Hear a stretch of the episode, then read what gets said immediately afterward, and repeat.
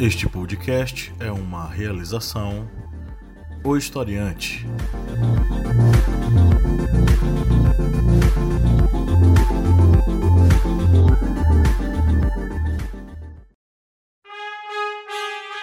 Caros amigos, agradecemos a todos nossos apoiadores. E se você não for um apoiador, acesse apoia.se barra historiante e contribua auxiliando no portal educacional Historiante.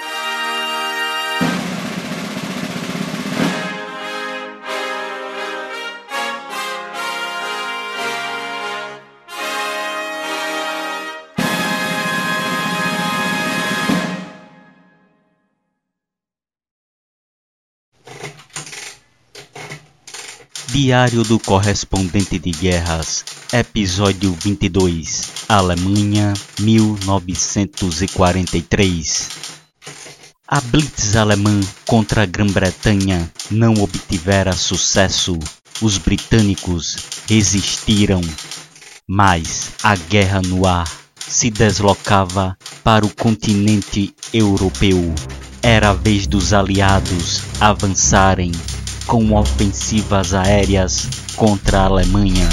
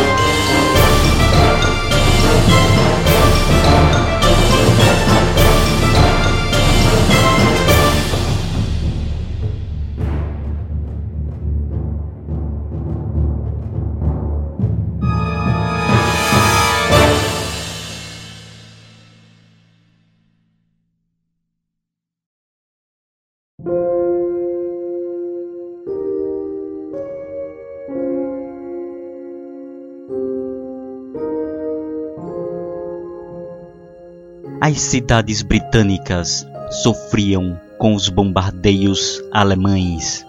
A Royal Air Force, a Força Aérea Britânica, fazia frente aos ataques inimigos. A pressão da Luftwaffe, a Força Aérea Alemã, na Blitz contra a Grã-Bretanha só perdeu seu impulso a partir de maio de 1941 quando as forças da Alemanha se concentraram na Operação Barbarossa, a ofensiva contra a União Soviética.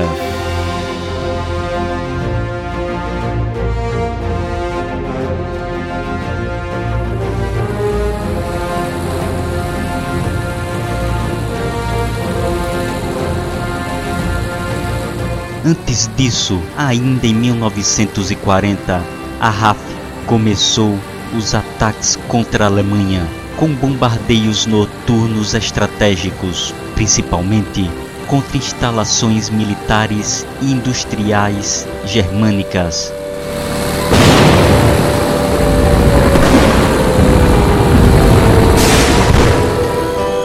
Os bombardeiros, mal preparados para aquele tipo de ofensiva e em meio à escuridão da noite, mal conseguiam localizar as instalações industriais a serem atacadas. Contudo, mesmo diante das adversidades, os ataques britânicos continuavam os britânicos chegaram a realizar ofensivas aéreas à luz do dia, mas estas ofensivas eram ataques suicidas.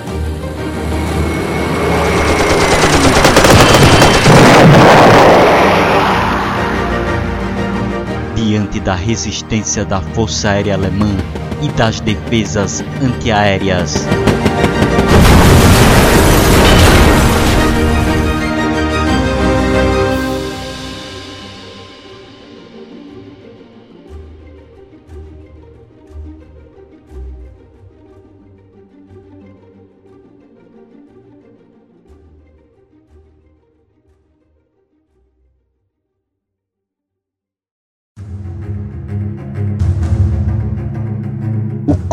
Comandante alemão Joseph Huber estabeleceu uma linha de defesa contra os ataques aéreos britânicos, a chamada Linha Huber.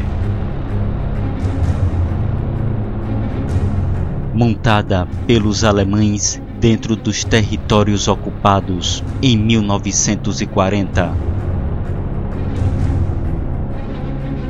Esta linha defensiva consistia numa série de setores de controle do espaço aéreo e contava com um sistema de radares próximos ao litoral. E as principais cidades industriais alemãs eram circundadas por grandes holofotes e contavam com poderosas baterias antiaéreas, além de contar com a proteção de caças da Luftwaffe.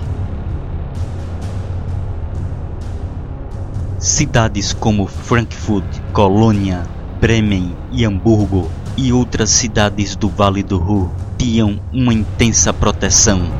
E devido às intensas zonas de defesa aéreas e às dificuldades dos bombardeios noturnos, as chances de sucesso dos britânicos eram de no máximo 30% o que fazia a moral das tripulações dos bombardeiros britânicos declinar. Mas a ideia de ataque contra a Alemanha começou a ter uma mudança ainda no ano de 1941.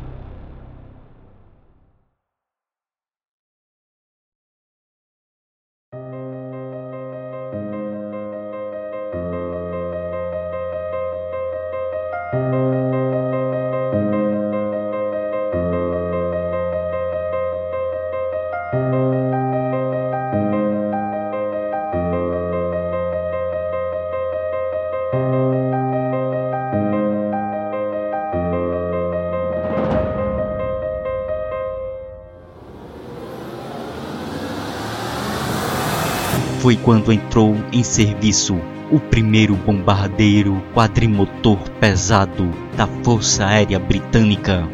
Era o Stirling, seguido pelos modelos Halifax e Lancaster com maior poder de transporte de cargas dos bombardeiros quadrimotores, o professor Frederick Linderman, o principal conselheiro científico do governo britânico, apresentou uma proposta ao governo defendendo o bombardeio de áreas residenciais das cidades alemãs em uma campanha de bombardeio estratégico, sendo uma forma de diminuir a moral da população civil alemã, em especial dos trabalhadores das fábricas.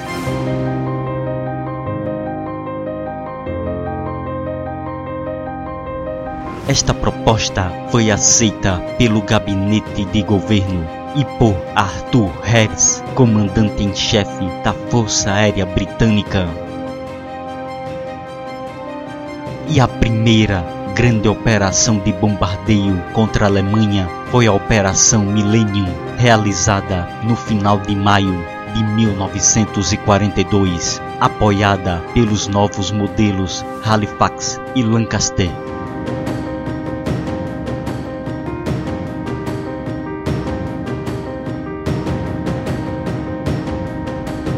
A Royal Navy, a Marinha Real Britânica, não desejava a participação dos aviões a serviço da Marinha, que faziam parte da Batalha do Atlântico, especialmente na caça aos submarinos alemães.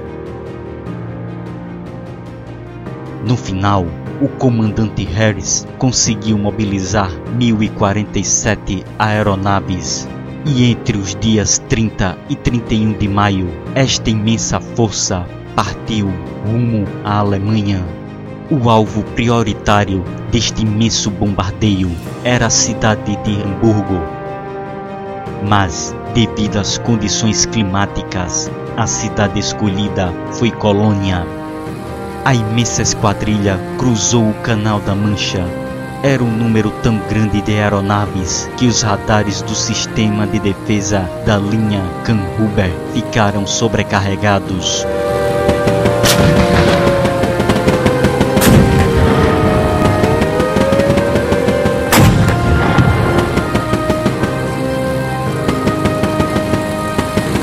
As defesas alemãs tentaram rechaçar a ofensiva britânica conseguindo abater várias aeronaves, mas o número de bombardeiros britânicos abatidos ficou em uma proporção aceitável e a operação teve prosseguimento. E não demorou para que a cidade de Colônia fosse submetida a uma chuva de bombas.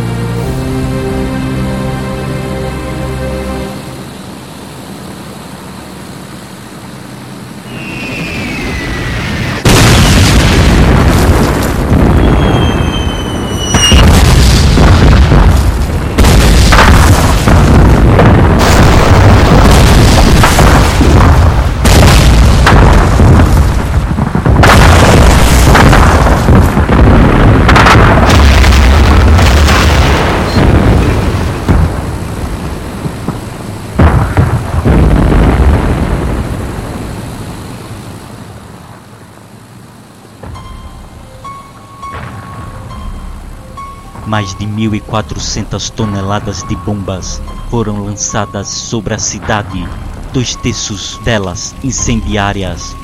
Os incêndios se espalharam por Colônia, resultando em uma tempestade de fogo.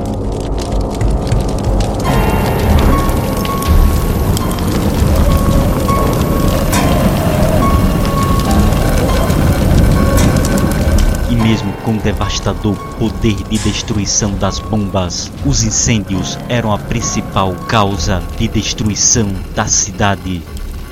As unidades de combate a incêndio de Colônia ficaram sobrecarregadas diante da grande proporção de incêndios que consumiam a cidade. No final, a RAF perdeu 43 aviões mais de 12 mil edifícios de colônia foram destruídos ou danificados. Cerca de 400 pessoas foram mortas. 45 mil pessoas ficaram desabrigadas e quase 700 mil fugiram da cidade no período posterior ao ataque.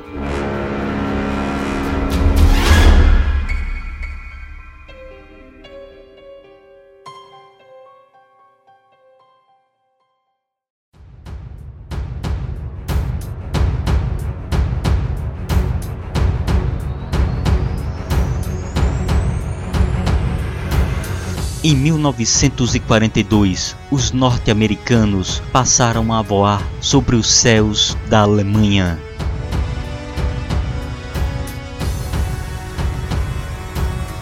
Os Estados Unidos entraram na guerra e também nas operações de bombardeio contra a Alemanha. Com seus bombardeiros B-17, conhecidos como fortalezas voadoras, e os B-24 Liberator. Os norte-americanos acreditavam que poderiam realizar ofensivas sem escoltas contra a Alemanha à luz do dia, confiando no poder de defesa e resistência de suas aeronaves. mas o resultado foi desastroso, com grandes perdas de bombardeiros nos avanços norte-americanos contra a Alemanha.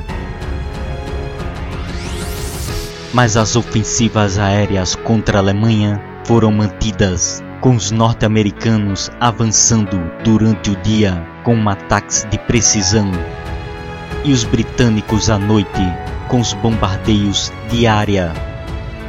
E estas ofensivas tinham um resultado ambíguo, com a destruição da infraestrutura alemã, mas resultavam também em grandes perdas de aeronaves dos aliados.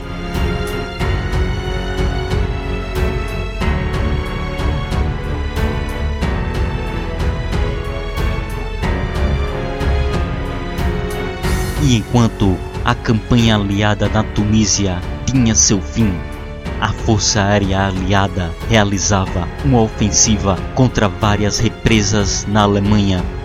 A Operação Chastity, também conhecida como Raid de Busters.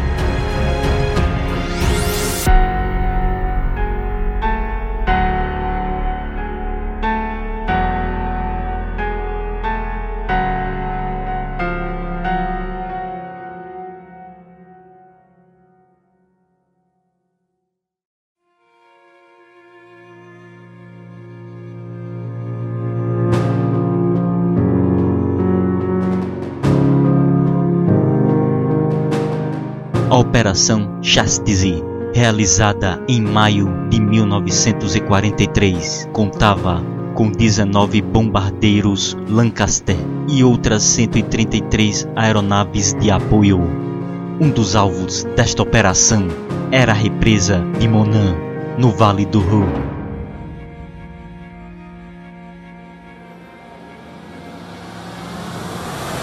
A mesma era fortemente defendida por uma defesa antiaérea com seis canhões e com holofotes para iluminar possíveis inimigos.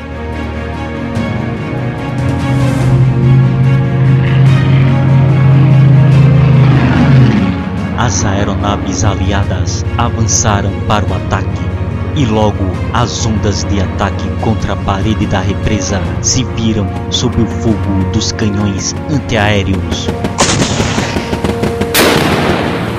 Os aviões deveriam lançar as bombas, chamadas de bombas saltadoras, próximas à água, e as mesmas percorriam o trajeto sobre a água represada até atingir a parede da barragem, causando violentas explosões.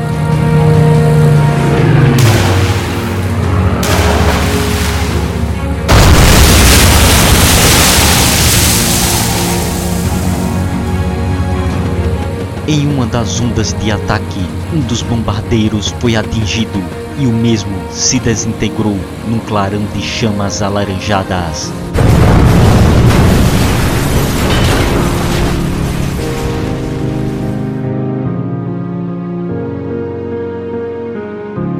Foram necessárias cinco ofensivas até que uma brecha fosse criada na parede da barragem Monan.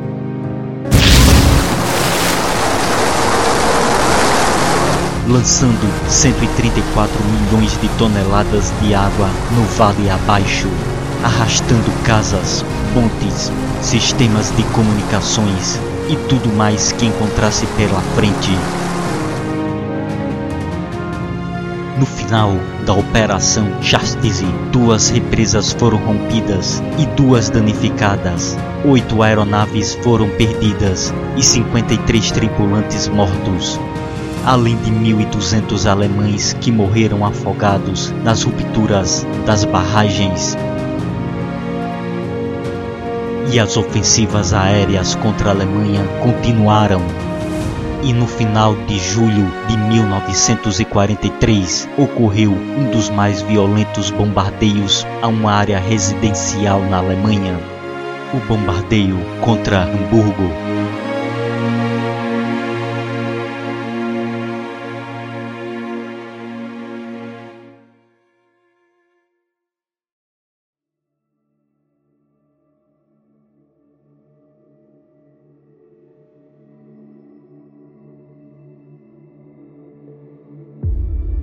a operação recebeu o codinome de Gomorra, sendo planejada para ter início em 24 de julho de 1943. A operação de bombardeio foi planejada para durar oito dias e sete noites.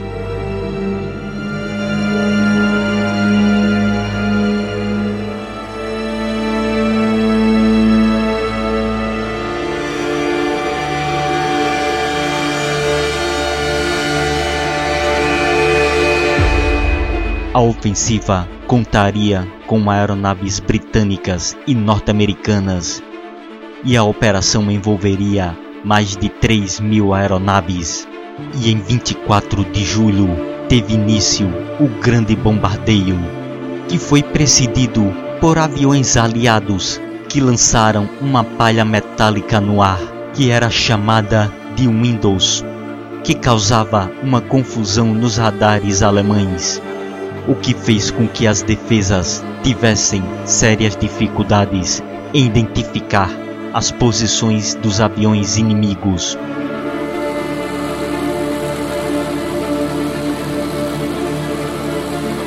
E então, os bombardeiros da RAF deram início ao ataque.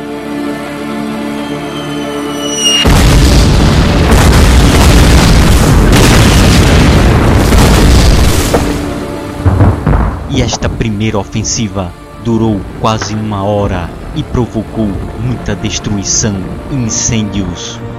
As brigadas dos bombeiros tinham sérias dificuldades de se deslocar para os locais dos incêndios devido à grande quantidade de escombros nas ruas. Em seguida, ocorreu o segundo ataque por forças norte-americanas durante o dia.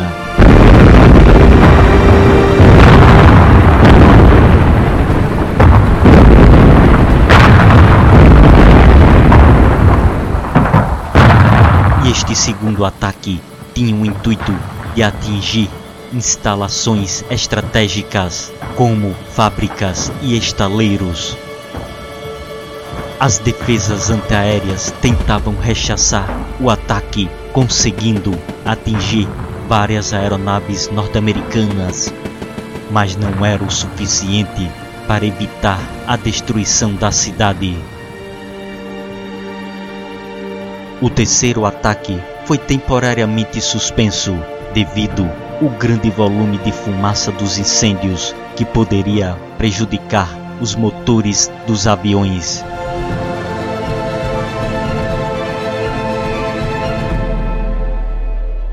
Mas com a redução da fumaça, os demais bombardeios prosseguiram. E na noite de 27 de julho ocorreu o mais violento ataque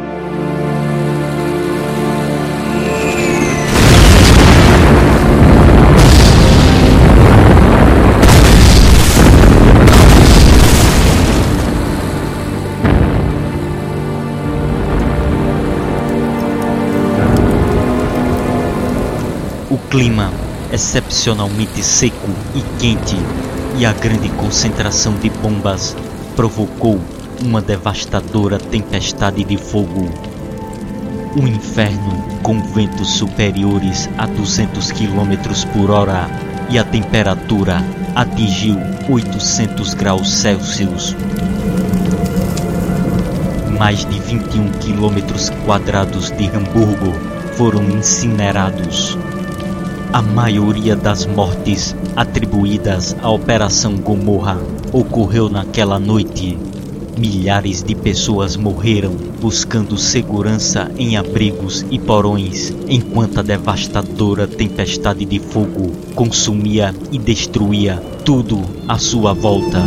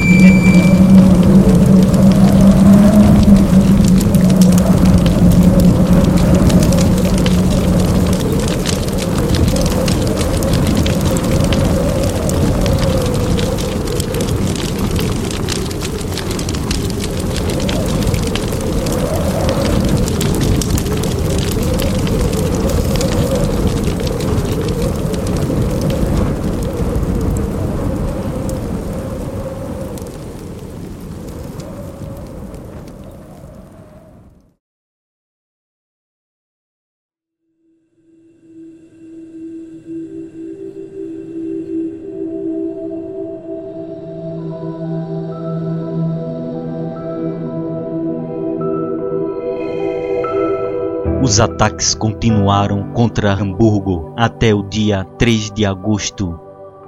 A Operação Gomorra resultou na morte de mais de 42 mil pessoas e deixou cerca de 37 mil feridos, além de cerca de um milhão de civis alemães desabrigados que fugiram da cidade. 9 mil toneladas de bombas foram lançadas e mais de 250 mil casas e edifícios foram destruídos. Cerca de 500 fábricas de grande porte foram arrasadas na cidade e outras 4 mil fábricas menores também foram destruídas. Mesmo com as perdas elevadas de aviões e tripulações e as críticas com relação às vítimas civis, os bombardeios aliados continuavam contra a Alemanha e as forças do eixo se viam pressionadas. Na Europa, a Alemanha se via envolvida em dois frontes: no leste contra a União Soviética e no sul contra os britânicos, norte-americanos e demais aliados que progrediam pela Itália. Na Ásia, os Estados Unidos pressionavam o Japão, que passara a sofrer derrotas decisivas. A guerra avançava para momentos cruciais.